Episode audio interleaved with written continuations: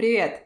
Как стать системным аналитиком? Вопрос хороший, я бы добавила еще, с чего начать и куда двигаться дальше. Я люблю, когда есть планы вперед.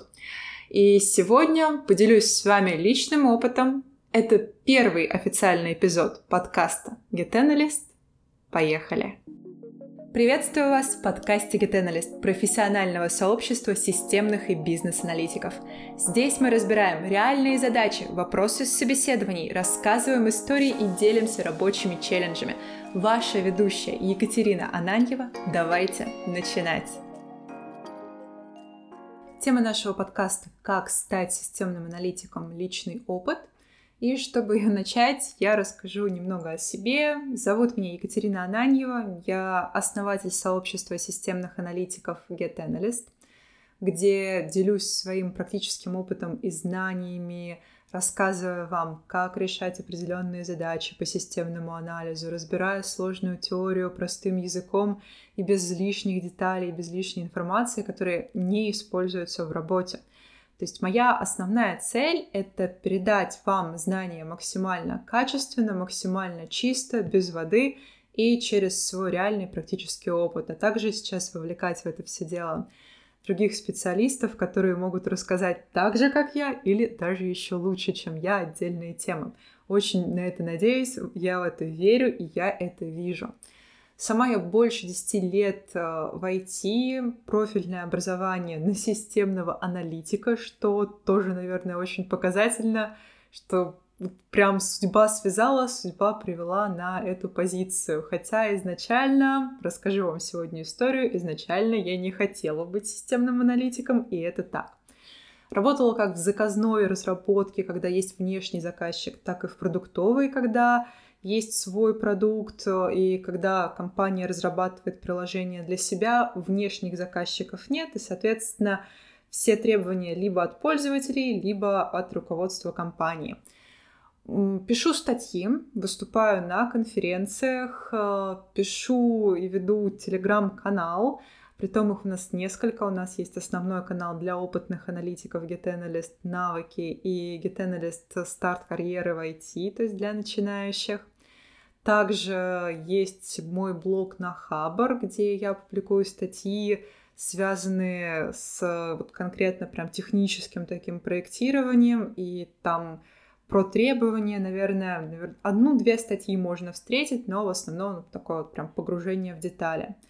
И, конечно же, сейчас можно уже гордо сказать, что начинаю стабильно записывать подкасты и выпускать для вас, для того, чтобы еще больше информации в разных видах доходила до вас, потому что сама прекрасно знаю, что не всегда удается читать, не всегда удается смотреть видео, но именно послушать прям охотно. И сама, когда еду за рулем, часто включаю подкасты, и уже вот полгода собиралась с мыслями, уже были эпизоды подкастов ранее, но теперь уже все стартует официально.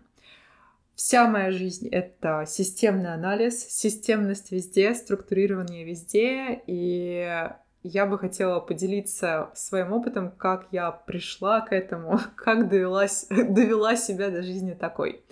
У меня есть э, заготовленные вопросы от э, коллег, от экспертов, с которыми я работаю, и от э, наших подписчиков в Телеграм-канале, в Инстаграме. Поэтому пойду по ним, и сегодняшний эпизод начну, наверное, с логичного вопроса, а кто такой системный аналитик, если в двух словах? Если в двух словах, это переводчик с языка бизнеса на язык разработчиков. Точка. Все, больше нечего сказать. А на самом деле системный аналитик — это специалист в сфере IT, который собирает и анализирует требования уточнения, если нет бизнес-аналитика. Но, опять же, все зависит от компании, от проекта, и вы от меня это будете часто слышать.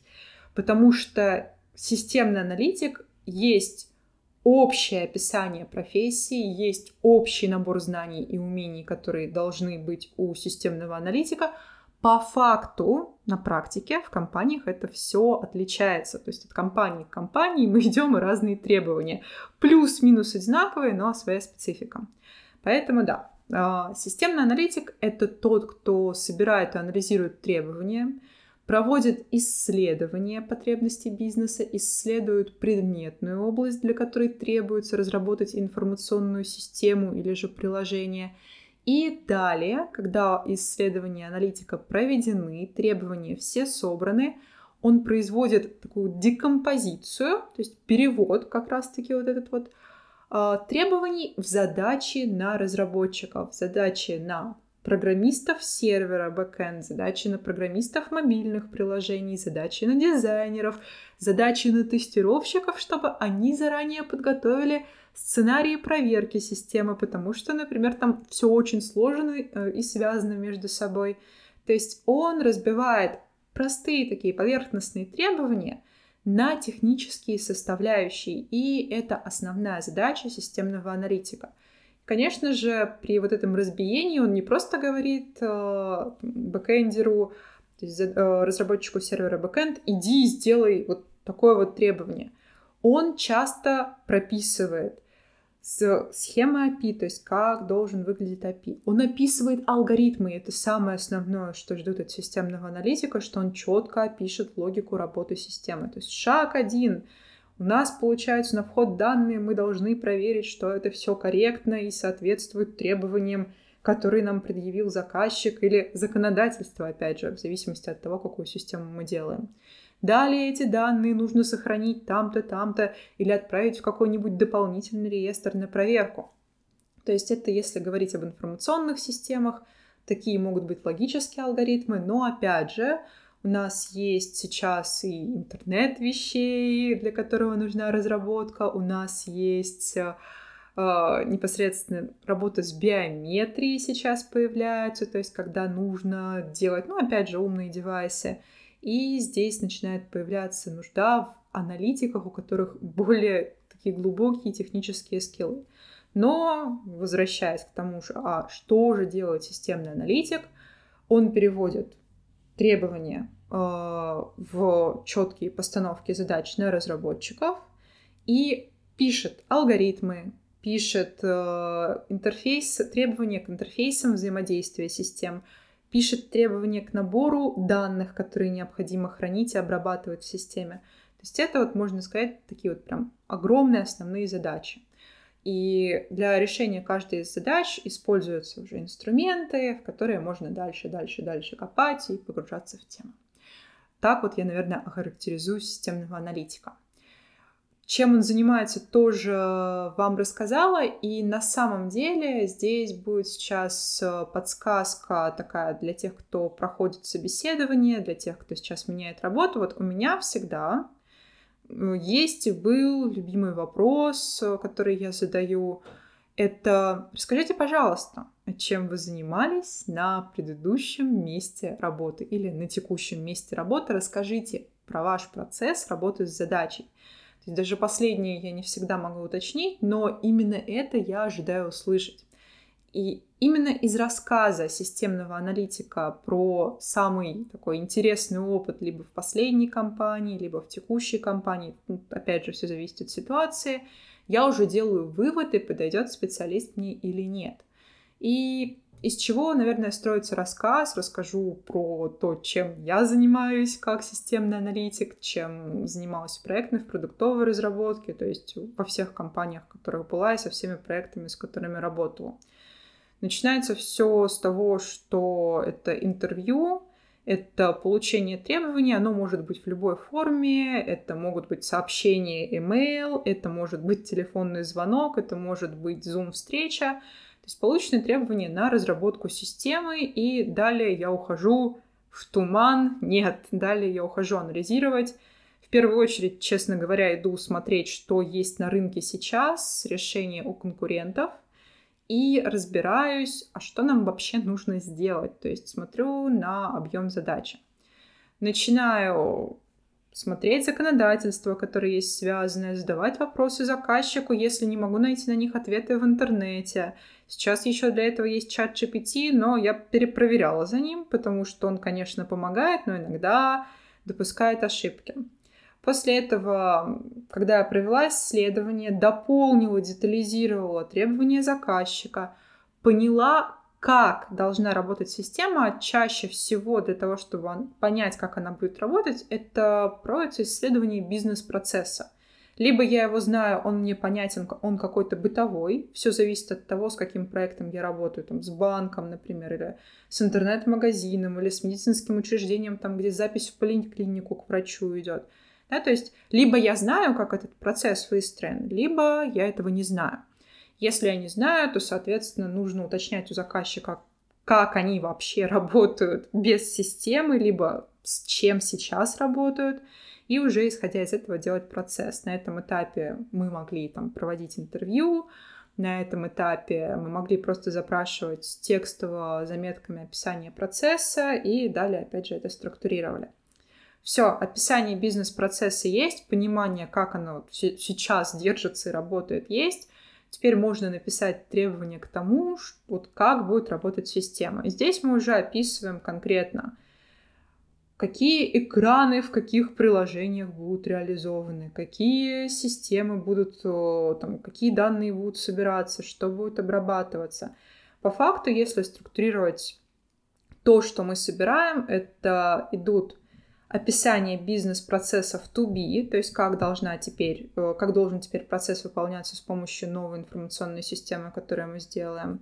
Это будет описание процесса, ну, получается, список экранов, Притом это могут быть экраны мобильных приложений, это могут быть экраны веб-приложений сайтов, где будут выполняться действия, то есть все зависит от проекта. И, в общем-то, вот этот вот набор собирается, пока вот бизнес-процессы, то есть требования, как они должны работать с экранами, и передается на заказчика для того, чтобы он посмотрел, что мы все правильно поняли. Иногда можем передавать экранные формы не дизайн, даже чаще всего это так происходит. Я обычно готовлю макеты. Это там, не знаю, просто на каких-то заглушках собираю из того, что есть, где нашла на кнопках, в Draw.io отрисую, в Figma отрисую, просто вот как будет выглядеть будущее приложение. Если заказчика вот на таком уровне все устраивает, э, все, мы договорились, и, соответственно, дальше я уже иду разбираться, на кого какие задачи поставить. Первично я отправляю задачи на дизайнеров уже с пониманием, что у меня будет на экранах, но пока не утвержденным.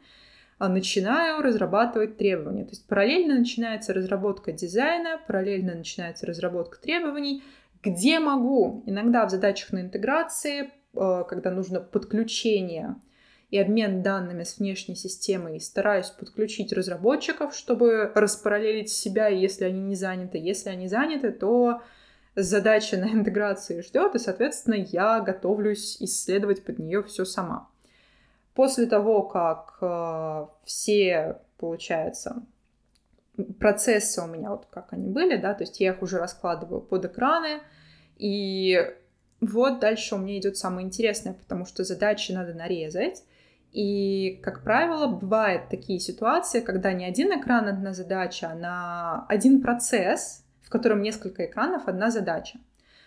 У меня получается цель описать этот бизнес-процесс прям по шагам, на каждом этапе бизнес-процесса проверить, где нужны сложные алгоритмы проверки данных. Что имею в виду под сложными алгоритмами?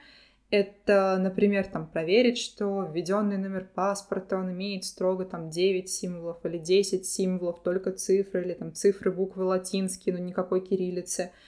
Проверить, что фамилия имя не содержит там лишних символов. То есть я начинаю заморачиваться над моментами там приема данных заморачиваюсь и тоже прорабатываю вот эти вот технические детали, алгоритмы, как у меня последовательно обрабатываются данные.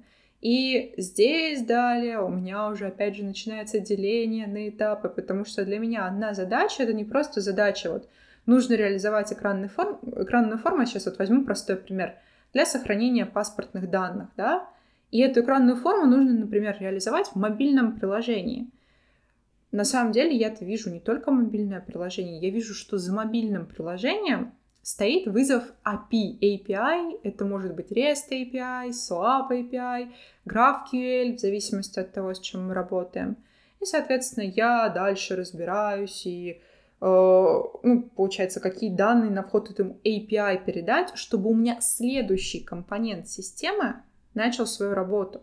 То есть я с мобильного приложения через API, я знаю, я должна передать данные на сервер, и дальше на сервере заработает какой-то алгоритм. Что я напишу в первой постановке задачи и как я ее для себя выделю? Это будет задача на мобильного разработчика сделать экранную форму ввода паспортных данных по экранам, которые предоставит дизайнер.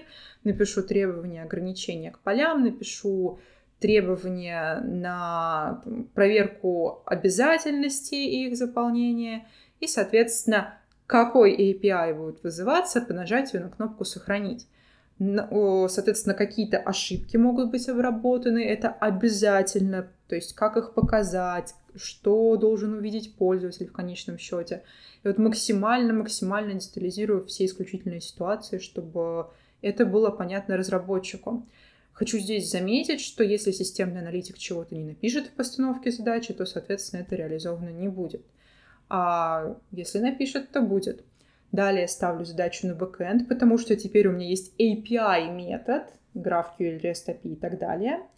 REST API метод, он принимает данные, и он тоже начинает свои проверки, обработки, сохранения данных. И здесь я уже смотрю, а как бы какая у меня логика проверок, да, то есть, а куда эти данные сохранить, в какие таблицы базы данных, а есть ли у нас таблицы базы данных и так далее. Соответственно, тоже получается отдельная постановка задачи на разработчика бэкэнд, разработчика сервера. Итого есть две постановки задачи. А если у нас мобильное приложение, оно разрабатывается для iOS и для Android двумя отдельными разработчиками, тоже три постановки задачи. И если у нас разработка базы данных идет отдельным релизом и отдельным обновлением, то я еще четыре задачи получила. Итак, на самом деле, простое требование сделать форму ввода паспортных данных может превратиться в целых четыре задачи на разработку. Соответственно, далее я как системный аналитик передаю все требования, ставлю задачу в Jira, э, после чего ожидаю, пока задача перейдет на тестирование, могу сделать э, пользовательское такое исследовательское тестирование после того, как все готово. Иногда на это есть время, но чаще всего на больших проектах, поверьте, времени не будет. У вас будут горящие сроки, и вы уже будете работать над новыми задачами и над новыми формами для того, чтобы сохранять другие данные. Но на первых этапах это происходит именно так. А, то есть, когда проект совсем новый, и еще есть время что-то посмотреть, и ой, какой я молодец, я все сделал. И это самый, самый приятный момент, наверное, в аналитике, когда ты видишь, что ты проработал требования, описал все, и это заработало. И вот твоя совместная работа с дизайнером, совместная работа со всеми разработчиками, она видна, ты ее можешь пощупать. И еще более классный этап — это когда задача уходит в релиз. Это значит, что приложение выходит в продакшн и появляется у пользователей — и они уже им пользуются, то есть вводят какие-то данные. В общем-то, например, не знаю, сделали вы свой банк, банковское приложение, им пользуются люди. Вы видите в базе данных на продакшене, если у вас есть доступ, появляются транзакции или где-то в админке. И это вот тот самый кайф э, системного аналитика. И вот почему я им стала, потому что я могу реализовывать идеи, сейчас уже и свои, э, соответственно, идеи заказчиков в реальность и наслаждаться результатом тем, что я вижу уже у конечных пользователей. Поэтому, да, вот, наверное, так происходит процесс работы системного аналитика, и такой процесс в общих чертах я бы рассказала на интервью. Но опять же, я бы погружалась в детали, как я использую инструменты в духе Swagger, Postman для тестирования API, для дизайна, документации API. Но сейчас в эту тему углубляться не хочется. Как я выбрала системный анализ?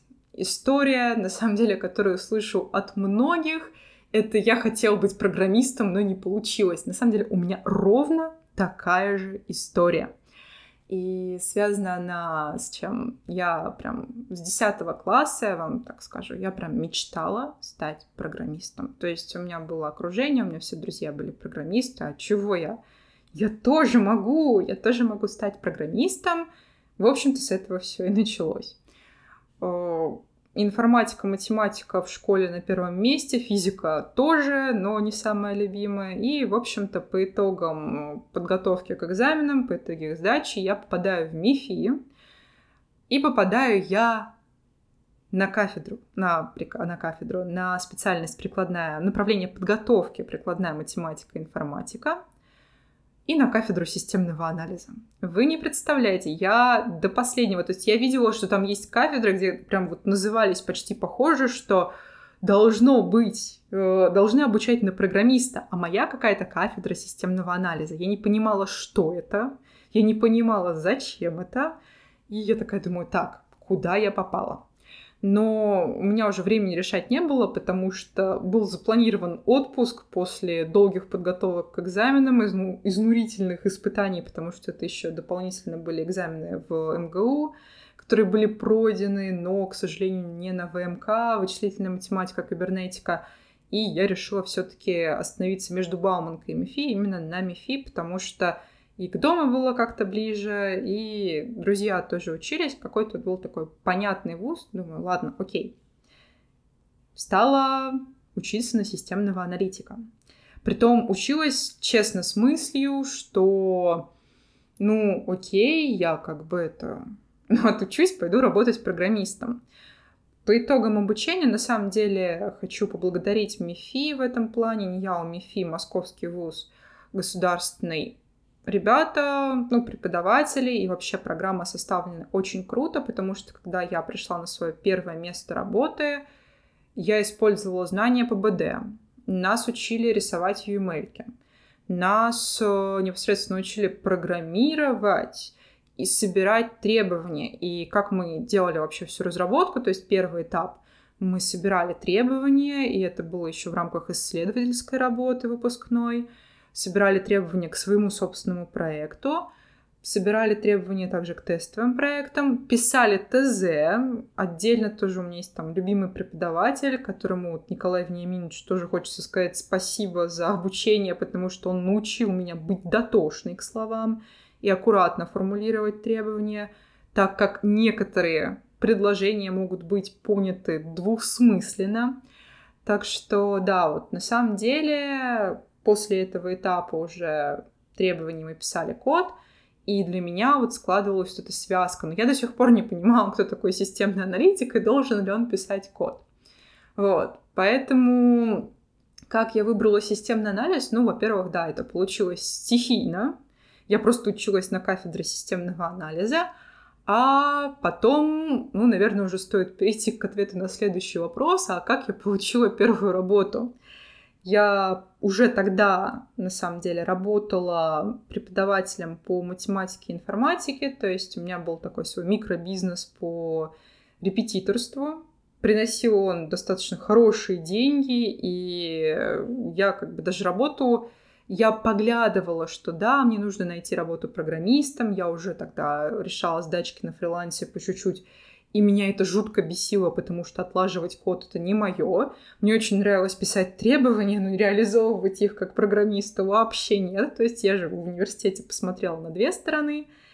И тут я попала на ярмарку вакансий в МИФИ. Не знаю, зачем я на нее зашла. Кто-то из одногруппников позвал. Я была очень уставшая или там, не знаю, не было времени, ну, точнее, не было транспорта, чтобы добраться до дома. Не помню точно, зачем я там оказалась. Но смотрю, думаю, прикольно, может быть, найду там какую-то работу.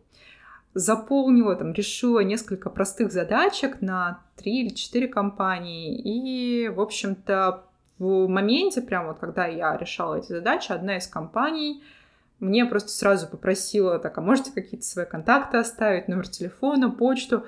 Такая думаю, блин, я вообще не люблю свои контакты оставлять. Ну, думаю, ладно, а, а вдруг?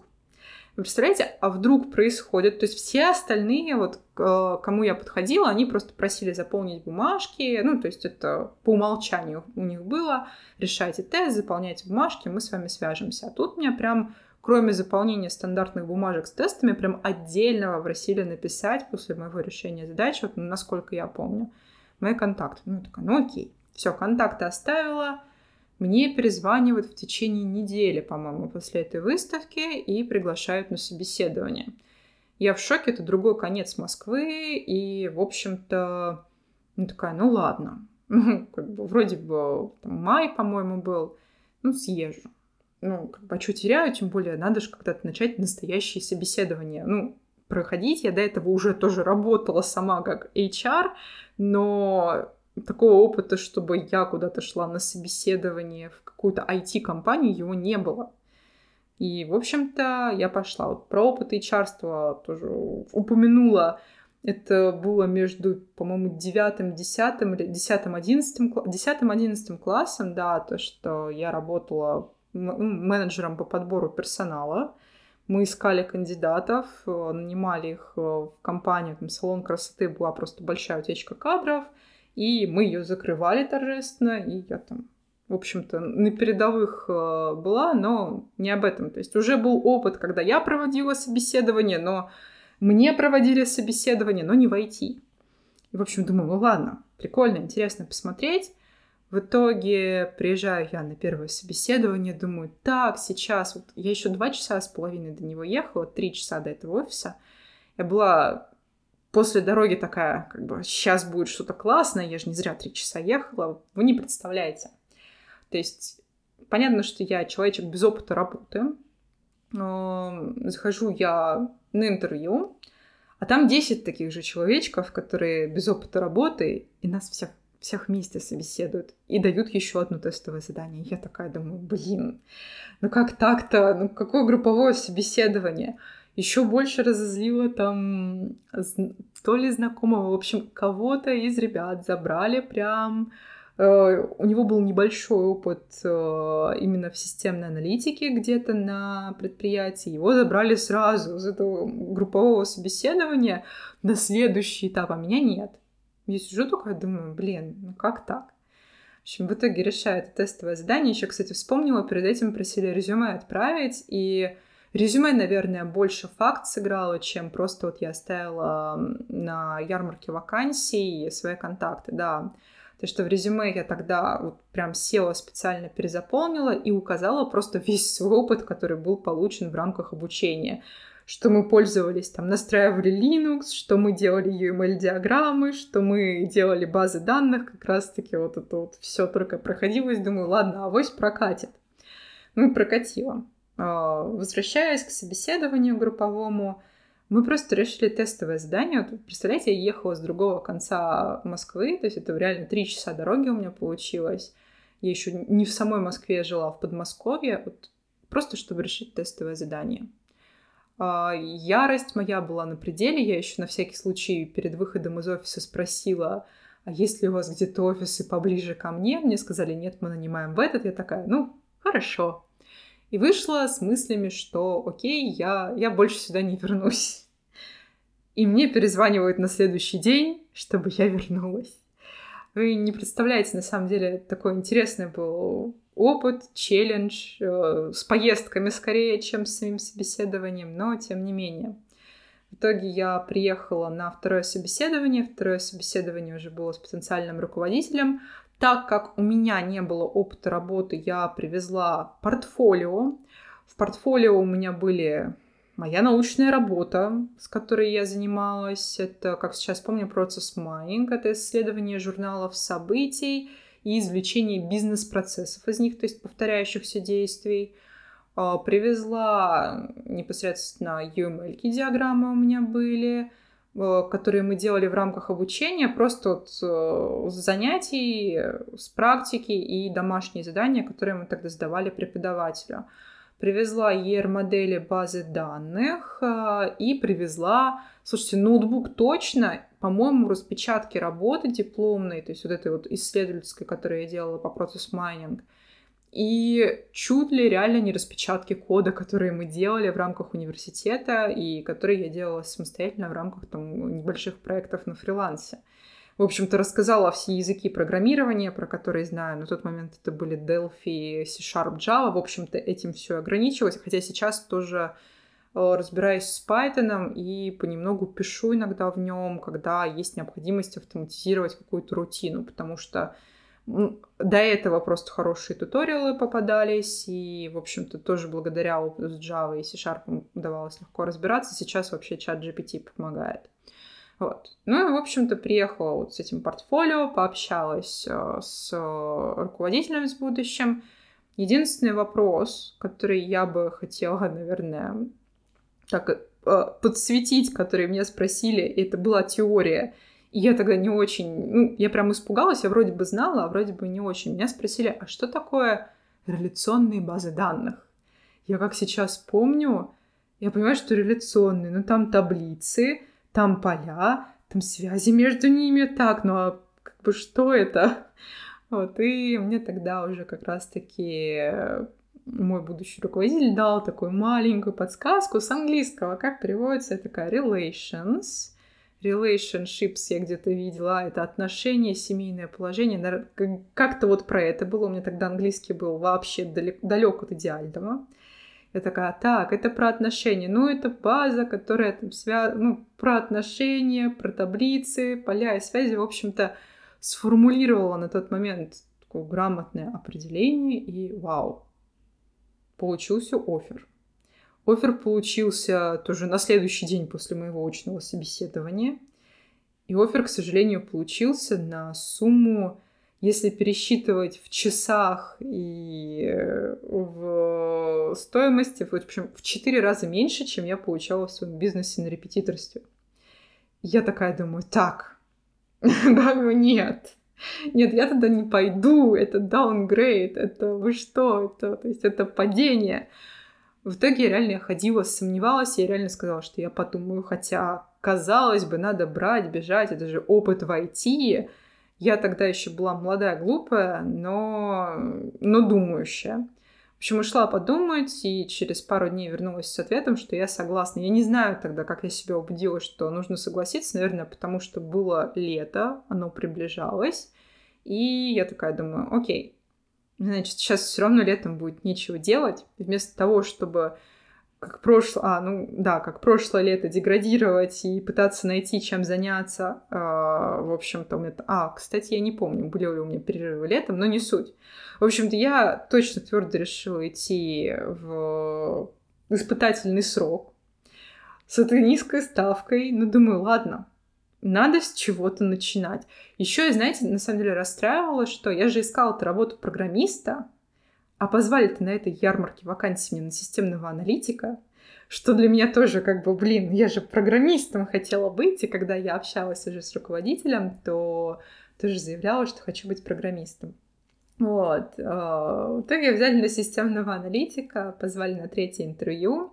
Третье интервью было с куратором, с моим наставником Александрой. То до сих пор помню, и на самом деле благодаря ей и ее такой поддержки, я думаю, что я выросла в то, что есть сейчас. И в итоге, что? В итоге меня взяли. Вот. Так э, началось, началась моя деятельность в качестве системного аналитика, в качестве стажера. Далее уже росла по цепочке, то есть это испытательный срок после испытательного срока в младшего аналитика, в старшего, а, просто в системного аналитика, в старшего аналитика, ведущего аналитика, руководителя отделом, и уже там далее ушла в свой бизнес, в свою компанию, где применяю навыки системного анализа и раскладывания требований заказчиков на технические составляющие по сей день. В общем-то, системному анализу по жизни я очень благодарна. Так как же, в принципе, стать системным аналитиком? И э, вот мой опыт — это через ярмарку вакансий в университете, через обучение, и реально, то есть это тот самый случай, когда образование, когда вот вышка, да, она реально помогла. И я искренне ей горжусь. Но для тех, кто сейчас, например, пытается войти в профессию, то есть тогда вот курсов, вот этих вот коротких обучений, их не было.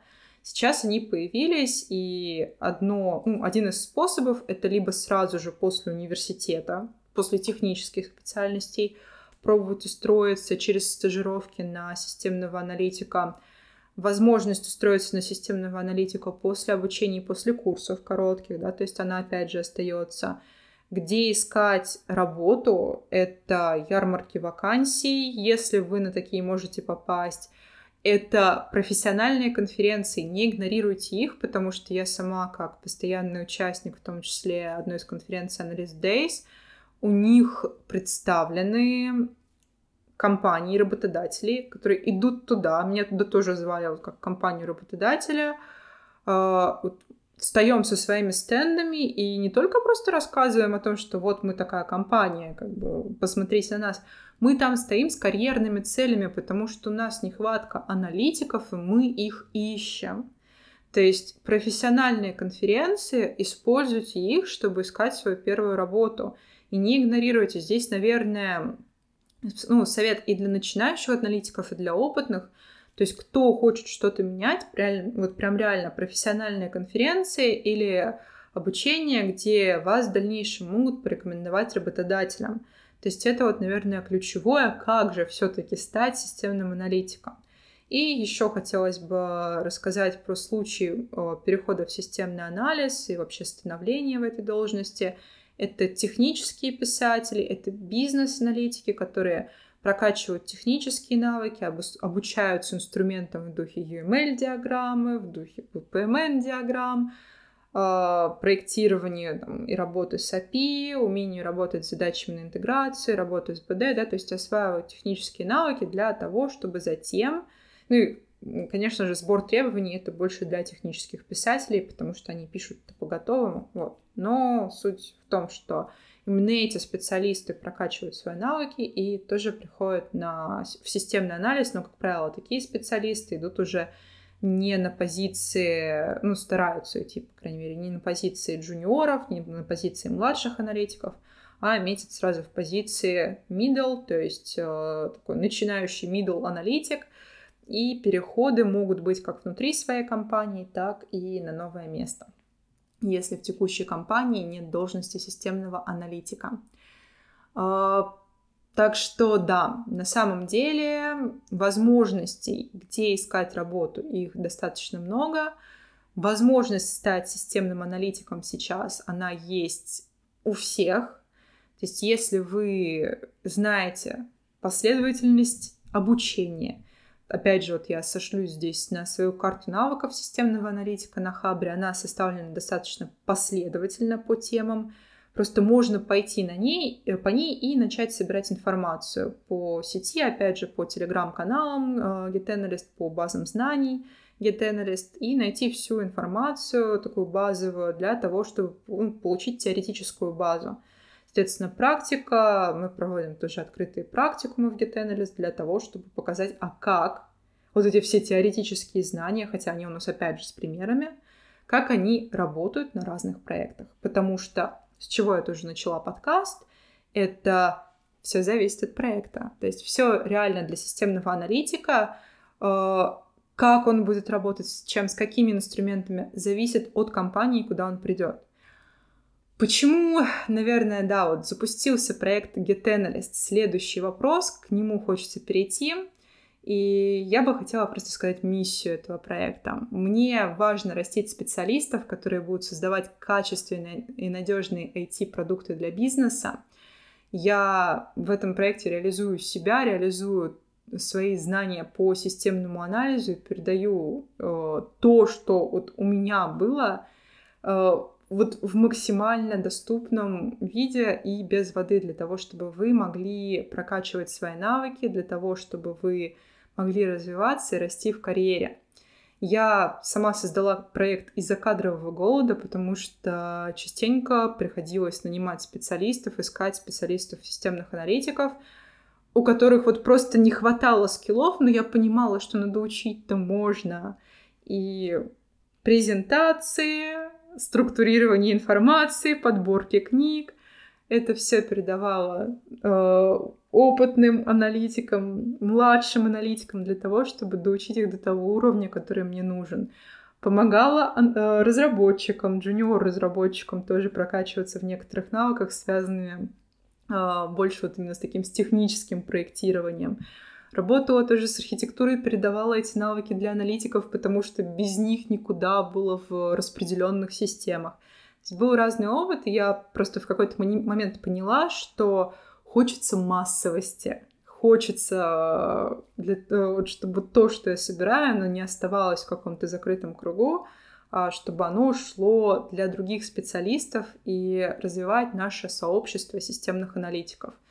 Так появился GetAnalyst, и сейчас, э, благодаря ему, уже больше, вот прям больше 500 человек, больше тысячи, наверное, за прошлый год мы еще не подвели статистику, э, поменяли свою жизнь, но здесь это, наверное, будет громко сказано, я бы сказала, поменяли свою карьеру, то есть они выросли и прокачали свои навыки, что помогло им, ну, в общем-то, да, поменять свою жизнь и стать на ступеньку выше. А, что будет в этом подкасте и почему он создан? Потому что выпуск на самом деле посвящен не только тому, как стать системным аналитиком, личный опыт, но и подводки к тому, что у нас первый эпизод, тадам, мы наконец-то вышли в эфир. А, готовьтесь к разбору задач, готовьтесь к разбору теории простыми словами, но с примерами обязательно, потому что вилами по воде водить мне не очень нравится. Будем с вами обсуждать вопросы собеседований и также собирать вопросы из канала, из других наших э, социальных сетей, с форм обратной связи по подкасту на сайте, для того, чтобы у нас с вами получился максимально практически полезный подкаст, как это всегда. Ну и, конечно же, будем э, рассказывать крутые истории и обсуждать нестандартные задачи, что тоже актуально в нашем сообществе системных аналитиков. В общем, все, что может помочь в плане роста карьеры, мотивировать, расти и развиваться, и, конечно же, не опускать руки, когда устал. Э, с вами голосовая группа поддержки. Я думаю, что на этом мы с вами будем подходить к концу. А, что бы я порекомендовала слушателям для вдохновения и мотивации? Ну, конечно же, возвращаться сюда, возвращаться в наш подкаст, читать Get Analyst, теперь да, еще и слушать и делиться с коллегами. А вообще, просто скажу одну прекрасную фразу, которая мне очень нравится. Если вы видите над собой финансовый потолок, и вам кажется, это предел, то будьте уверены, это уже чей-то пол.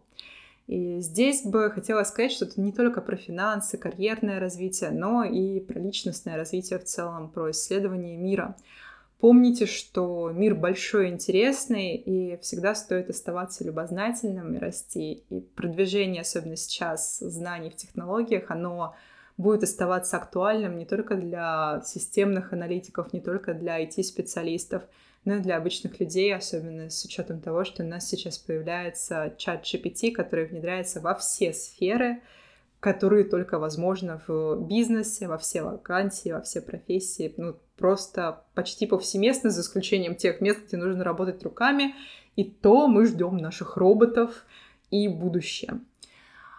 И совсем практически полезного коллеги, начинающие аналитики, поскольку название подкаста, оно больше привлекает вас, это если вы еще не читали Вигерса «Разработка требований», пожалуйста, начинайте.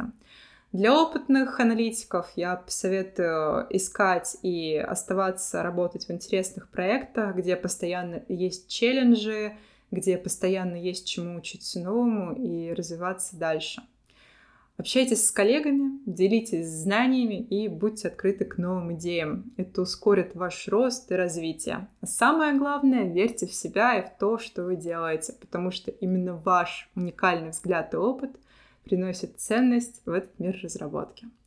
До встречи в следующем эпизоде подкаста Get Analyst. С вами была Екатерина Ананьева.